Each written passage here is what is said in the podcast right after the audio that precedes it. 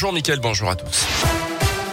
Et à la une aujourd'hui, un drame dans le Puy-de-Dôme. Hier après-midi, deux hommes sont morts dans le crash de leur hélicoptère. Ils étaient partis de Villefranche-sur-Saône au nord de Lyon vers 15h30. L'appareil a été signalé disparu deux heures plus tard dans le secteur du col du Béal entre la Loire et le Puy-de-Dôme avant d'être retrouvé en flammes en fin de journée. Une heure plus tard, on ignore les causes précises du crash. Une enquête a été ouverte. Un jeune homme interpellé hier matin après des coups de feu tirés à Olna dimanche matin. C'est une riveraine témoin des, faits qui a prévenu la police. Une jeune femme son petit ami aurait rencontré la cousine de celle-ci également accompagnée de son compagnon. Euh, selon la montagne, une dispute a alors éclaté le ton et rapidement monté entre les deux couples. Le compagnon de la seconde femme aurait alors tiré plusieurs euh, coups de fusil de chasse sans que personne ne soit touché.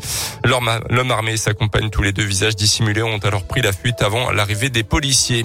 Du changement à nouveau dans le protocole sanitaire à l'école après une réunion entre les syndicats de profs et les représentants des parents d'élèves. Le ministère de l'Éducation a modifié légèrement hier soir les règles en vigueur depuis le début de la semaine. Terminé les trois tests successifs dès qu'un cas de Covid se déclare dans une classe. Désormais, le parcours de dépistage sera valable une semaine. Les directeurs d'école ont d'ailleurs commencé à recevoir des mails les informant de cette modification. Notez aussi ce changement concernant la vaccination des 5-11 ans. Il faut désormais l'accord des deux parents et non plus d'un seul. Le télétravail qui continue également de bousculer nos habitudes en ce moment. Vous faites peut-être d'ailleurs partie de ceux qui appréhendent ce retour au télétravail loin de votre bureau et de vos collègues. Le gouvernement demande aux entreprises qui le peuvent trois jours de télétravail par semaine pour leurs employés, mais chez certains, cette nouvelle organisation est déjà une habitude. L'entreprise parisienne, les petits culottés qui vendent des couches écolo, a même renoncé à investir dans des locaux plus grands.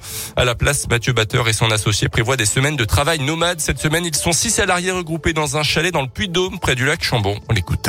Il y a trois ans, on était euh, entre deux et trois jours de télétravail par semaine, donc on avait déjà mis en place le système télétravail au début. Ce qui s'est passé avec le Covid, bah, on est était passé justement en full télétravail. On se voit finalement assez peu. Nous, on se voit qu'une seule fois par semaine au max du max. Donc le fait qu'on passe ces semaines de travail nomade on vient une semaine à un endroit en France on partage vraiment des vrais liens. Et là, on vit vraiment ensemble. Ça veut dire qu'on cuisine ensemble, on mange ensemble, on travaille ensemble et on fait des activités ensemble. Et en fait, ces semaines-là sont vraiment des semaines où on partage du lien. On fait ça bah, justement pour faciliter la communication. C'est également un moment de plaisir pour toute l'équipe. Des sessions de travail sont bien évidemment prévues.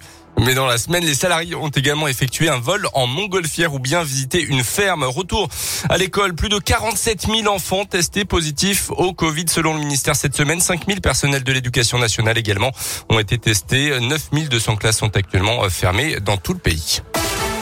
C'est officiel, Gabriela Papadakis et Guillaume Cizeron, les Auvergnats, ne participeront pas au championnat d'Europe de patinage qui aura lieu en Estonie en fin de semaine. Le duo Clermontois a décidé de renoncer en raison notamment de la crise sanitaire.